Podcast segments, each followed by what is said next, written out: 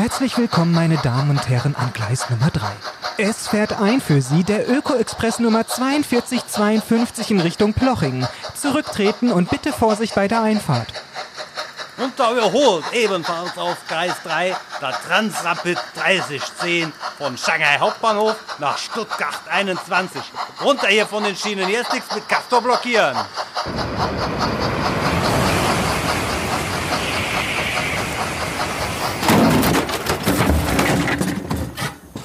Mensch, Christian, du machst immer alles kaputt. Ich wollte doch hier fair gehandelte Bananen aus Costa Rica zur solidarischen Landwirtschaft nach Plochingen bringen. Hätte ich das gewusst, hätte ich dich echt nicht eingeladen. Dann hätte ich meine Castor-Blockierer-Freunde von damals gerufen, dass die sich auf die Gleise setzen, damit du mit deiner blöden Modelleisenbahn hier nicht durchkommst, die du mitgebracht hast. Ich lade dich nie wieder zum Spielen ein. Ja, pass mal auf, jetzt spielen wir richtig, weil jetzt kommt nämlich der King Kong in deine kleine, oh. wie bei SimCity. Und den King Kong, den nehme ich hier deinen Kindern weg. Ich nehme hier mal die Affenpuppe. ich latsche hier alles platt. Plochingen stirbt. Aber hier kommt der grüne, Gentechnik-mutierte, gute Godzilla mit Laseraugensound und vernichtet dich. Mann, Papa, seid leiser. Wir wollen Fernsehen gucken. Oh, das war jetzt irgendwie peinlich. Oh Mann, ey, wie konnten das so eskalieren wieder? Aber Christian, worum ging's heute eigentlich? Was wollten wir heute besprechen eigentlich? Ja, ich glaube, irgendwas mit Eisenbahn und Zugreisen. Deswegen haben wir ja hier die Modelleisenbahn aufgebaut. Uh. Okay, lass uns mal eine Folge dazu machen. Ähm, worum es geht, einfach nach dem Intro, lass es mal laufen. Ich muss jetzt hier erstmal aufräumen. Ich krieg echt so einen Anschiss. Ey, das kannst du dir gar nicht glauben. Komm. Konkrete Klimatipps und Wege aus dem Ökodschungel. Auch für Schlechtmenschen. King Kong Klima, der Podcast aus dem Ökodschungel mit Boris Dembrowski und Christian Noll. Ja, während Boris hier noch ein bisschen zu tun hat, habe ich schon mal eine kleine Überraschung für ihn vorbereitet. Sozusagen als kleine Wiedergutmachung. Denn Boris hatte ja in der letzten Folge eine Frage.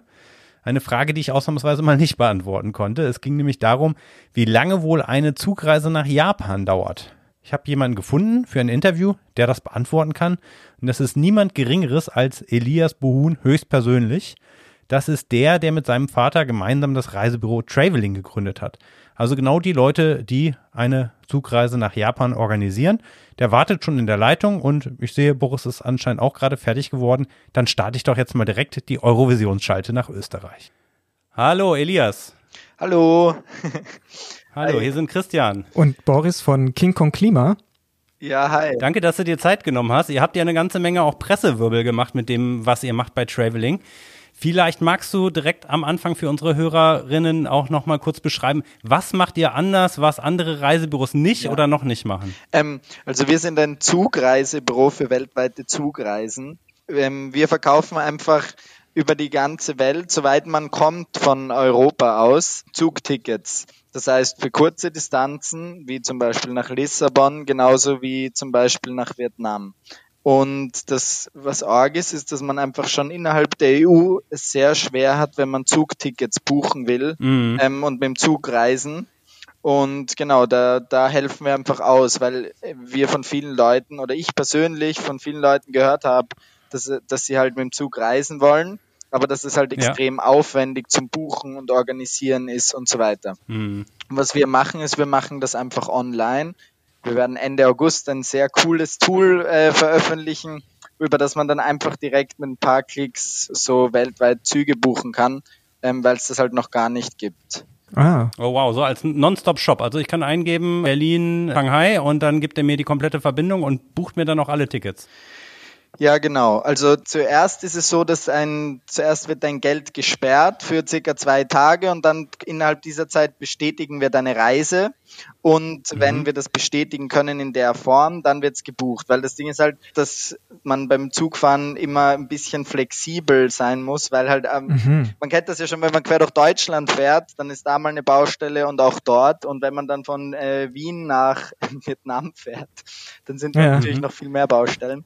Naja, aber es geht nur darum, einfach ein bisschen flexibel zu sein. Aber das Coole ist, dass wir dann einfach persönlich, falls das nicht so klappt, ähm, Alternativen vorschlagen mhm. und ja, das Geld einfach sonst mhm. nicht abgebucht wird.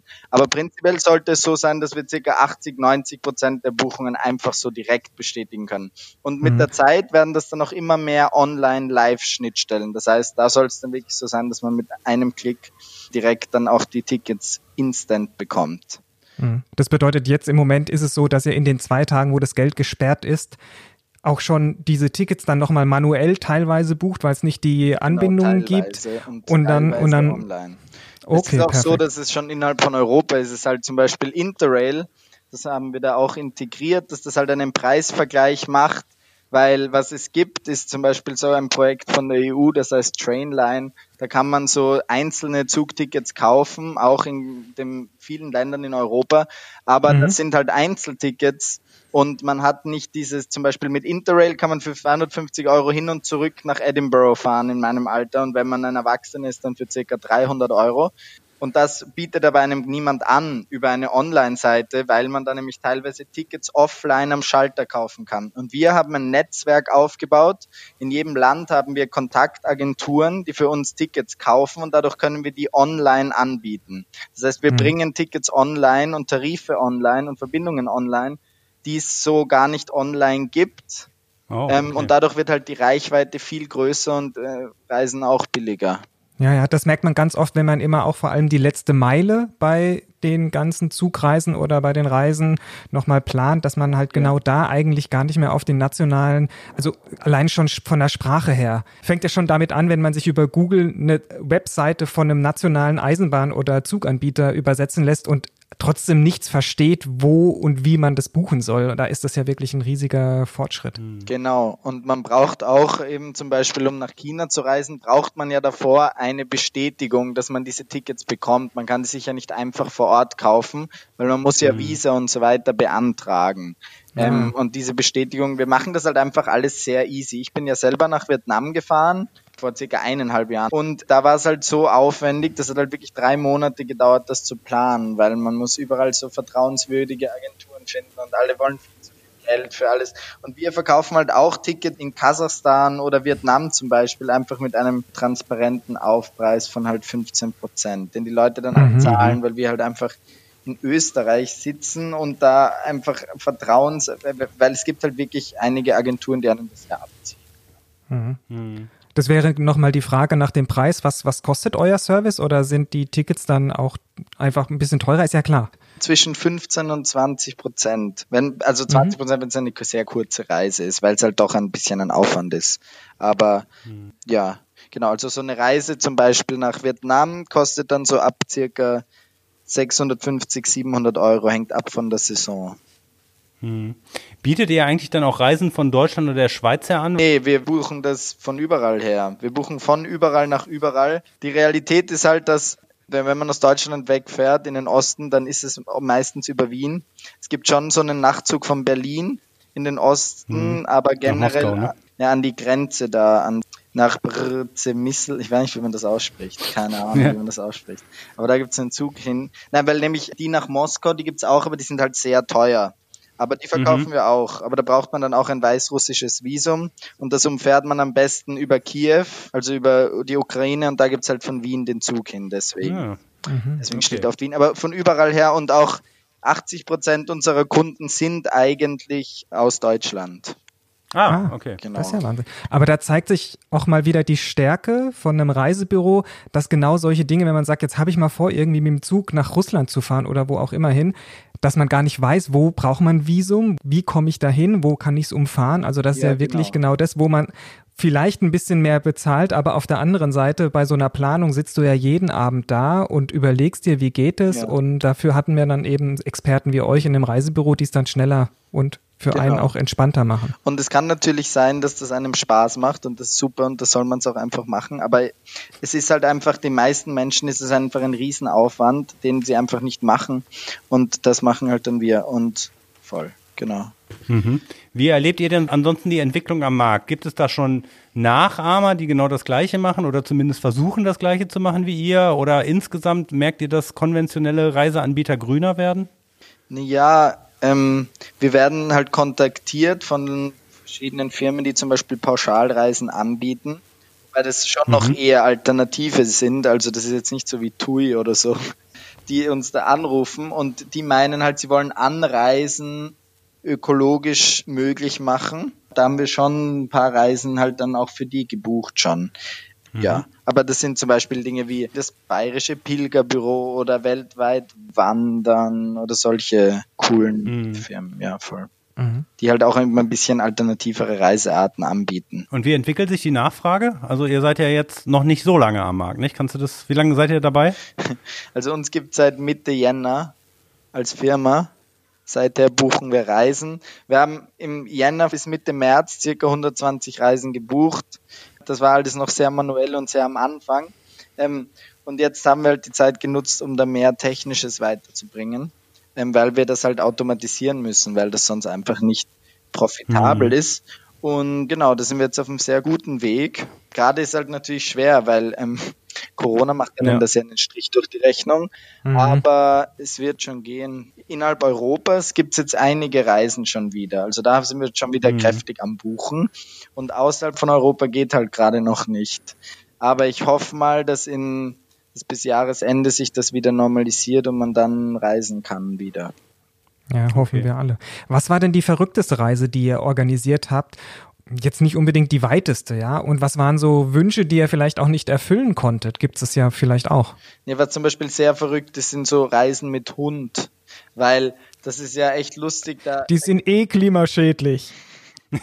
Die, die, die, die machen eine, eine Tonne aus auf der persönlichen Bilanz. echt?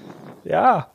Oh wow. Es ist so, dass halt die Hundetarife, die sind immer sehr unterschiedlich pro Land und das ist immer ganz lustig. Da gibt's lustige Definitionen. Zum Beispiel in, in Weißrussland, da muss der Hund unter eine dritte Klasse Bank passen, ansonsten darf er nicht mitfahren.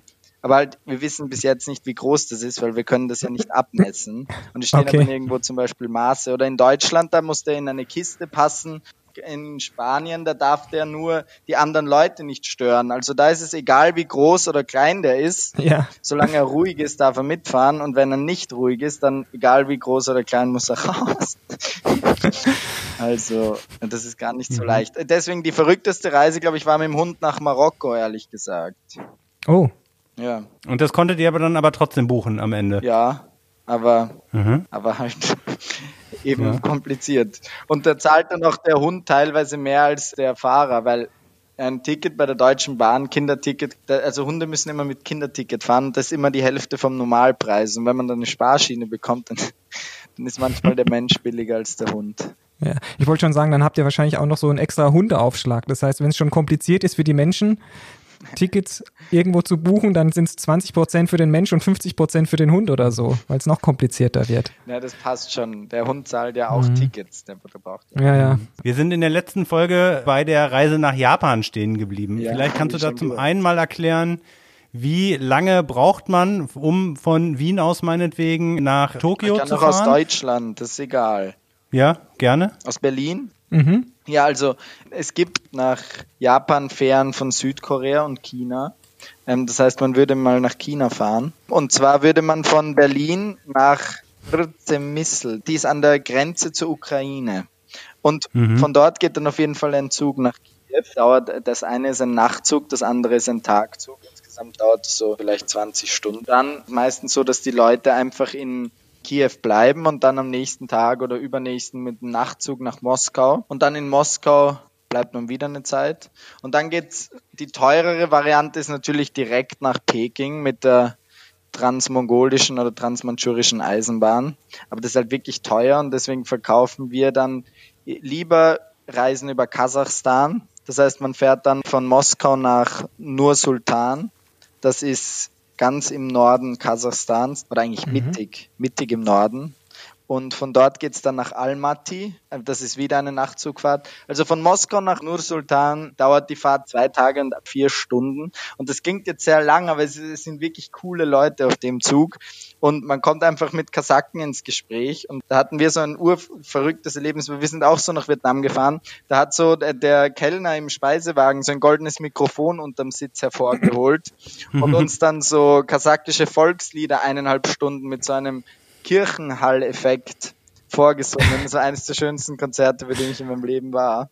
Und dann kommt man eben nach Nur Sultan und dann in den Süden nach Almaty und von dort mit wieder einem Nachtzug nach Urumqi und dann von dort nach Peking. Und von Peking geht dann die Fähre nach, ich glaube, Osaka. Mhm.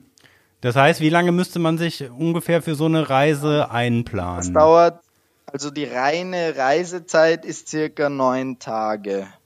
Oh, ja. Aber ähm, das, was, was die Leute halt machen, ist, dass sie unterwegs sich Dinge anschauen und dann sollte man das schon so auf drei Wochen strecken oder so, weil es ist ja echt eine coole Strecke.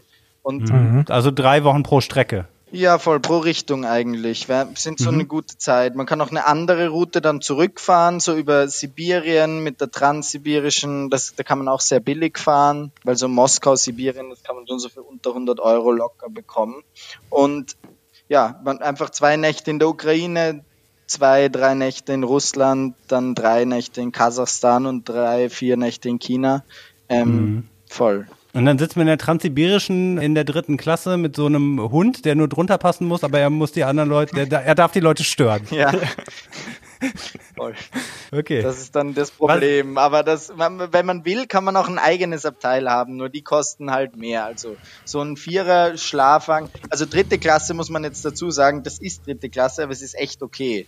Also dritte Klasse in Russland ist, ist wirklich recht cool. Vor allem, wenn man mit Leuten schlafen will und reden, dann ist es einfach mega, weil ähm, alle sind so zusammen auf einem Haufen und man kann sich so unterhalten und ja. Und in der zweiten Klasse, da hat man dann ein eigenes Abteil und das geht auch. Aber das kostet halt circa doppelt so viel. Okay, und die erste Klasse, das kann man sich dann wirklich vorstellen wie hier im Orient Express. Das ist dann Luxus, oder was? Nee, ehrlich gesagt, die erste Klasse ist einfach zweite Klasse, nur dass man es keine Viererabteile, sondern Zweierabteile sind.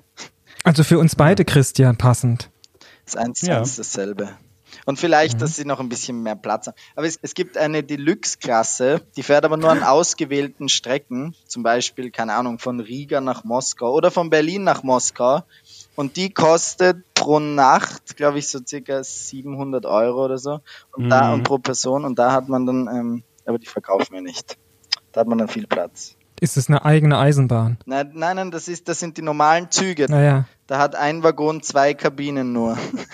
Ah, Da hat man halt richtig viel Platz. ja. Eine Kabine für dich, Christian, eine für Aber mich und dann haben wir wahrscheinlich noch einen Pagen oder so. Das ist derselbe Zug. Hm. Ja, das ist schon schräg. Und dann, und dann auf den kürzeren Strecken gibt's dann auch noch eine Sitzwagenklasse. Das heißt, es gibt fünf Mhm. Klassen in manchen Zügen. Und könnte man das auch Okay. so machen, dass man sich einfach so eine Reise macht, ich sag jetzt mal von Lissabon nach, nach China und Ja. man bucht sich einen eigenen Waggon und der wird dann umgehangen an die unterschiedlichen Züge und man muss sich selber nicht drum kümmern. Kann man sowas auch machen? Naja, das klingt jetzt, das ist sehr teuer. Ich meine, theoretisch Ja. kann man das natürlich wahrscheinlich irgendwie organisieren, ähm, aber es ist, glaube ich, sehr, sehr, sehr teuer. Vor allem, weil in Peking und in Kasachstan und in, es ist ja nicht so liberalisiert wie in, wie in Europa, dass theoretisch jeder einen Zug fahren kann. Da kann das ja nur die staatliche Eisenbahn. Sonst darf da eigentlich niemand mit dem Zug fahren. Also das stelle ich mir schwer vor, ehrlich gesagt. Und unglaublich Okay. teuer. Und jetzt warst du auch schon selber viel unterwegs. Wer hatten die coolsten Abteile, die besten Züge, das freundlichste Personal, sowas in der Die Richtung? geilsten Strecken, wo man richtig Ja. was erleben kann. Ähm, ich glaube, die Kasachen. Die haben mega moderne Züge und Okay. sind einfach ur die netten Leute. Und dort sind quasi keine Touristen. Also wir haben in ganz Kasachstan vielleicht ein, zwei Touristen gesehen. Mhm. Und ich würde einfach Kasachstan wirklich, wirklich empfehlen. Aber zum Beispiel in Vietnam und in Thailand kann man halt auch gut Zug fahren. Also das ist nicht so, dass das Okay. und die gemütlichsten Züge haben die Chinesen.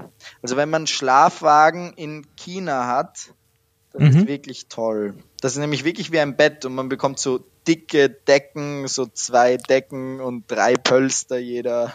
Oh. Aber das kostet halt so circa 180 Euro quer durch China. Mhm. Also Und Essen ist da dann inklusive oder was? Nein, wie, wie, wie verpflegt man sich da so? man kann sich verpflegen durch Stände unterwegs auf den Bahnsteigen. Also die gibt's überall in Kasachstan, China, Russland und äh, der Ukraine. Also es ist nicht so wie in Deutschland oder Österreich, dass da die Bahnsteige leer sind, sondern die sind halt voller Händler, die dann Zeug verkaufen wollen. Oh, Und, mhm. und halt im Speisewagen. Also Essen ist echt gut und auch recht billig als Tourist. Also da würde ich mir keine Sorgen machen. Das Einzige, wo es ein bisschen teurer ist, ist eben bei der Transsibirischen Eisenbahn, weil da wissen sie, dass Touristen halt wahrscheinlich im Speisewagen essen.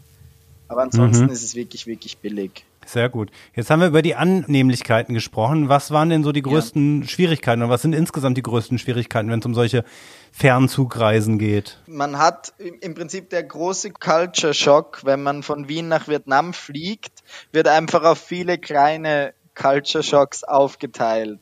So man, man kommt nicht in Vietnam an und hat voll den Schock und denkt sich, was, da hier läuft ja alles anders, sondern es ist auch eben viele, viele Vorstufen und im Endeffekt ist es dann nicht so schlimm, aber man, man hat halt viele Vorurteile, von denen die meisten widerlegt werden, aber dann halt manche eben auch sehr krass belegt. Also, aber es ist wirklich so, dass man denkt sich zum Beispiel, dass die russischen Züge so alt sind oder dass die Leute in Kasachstan so unfreundlich oder nicht up to date sind. Und das, das wird aber alles widerlegt. Aber was es dann schon für Schocks gab, war zum Beispiel in China, dass die Leute überall hinspucken oder dass sich eben, du wachst auf und jemand schneidet sich die Nägel auf deinem Bett so.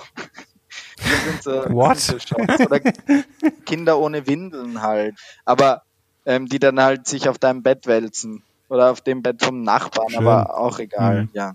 Und das, aber es war nichts, nicht wirklich nichts Schlimmes. Ich habe mich eigentlich immer voll sicher gefühlt und insofern kann ich es nur empfehlen.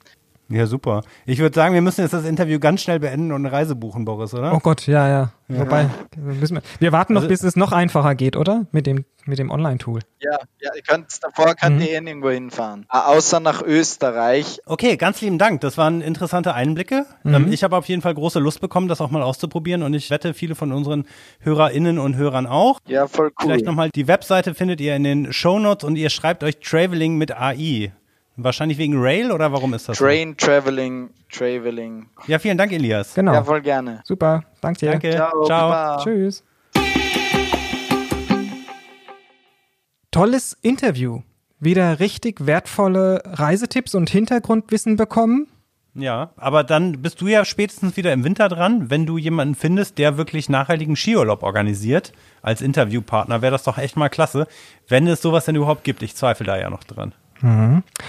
Okay, aber dieses Jahr beginnt, wie du es gesagt hast, nicht nur für den Winter schon, sondern auch fürs nächste Jahr die Urlaubsplanung.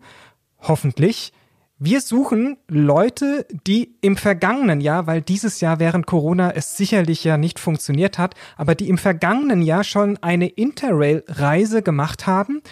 Den Aufruf hatten wir schon mal, aber meldet euch gerne per Twitter oder auch Instagram und na klar könnt ihr uns auch gerne andere Reisetipps schicken, wenn ihr gute habt. Wir machen jetzt aber erstmal Sommerpause und melden uns dann Ende August zurück mit neuen Folgen.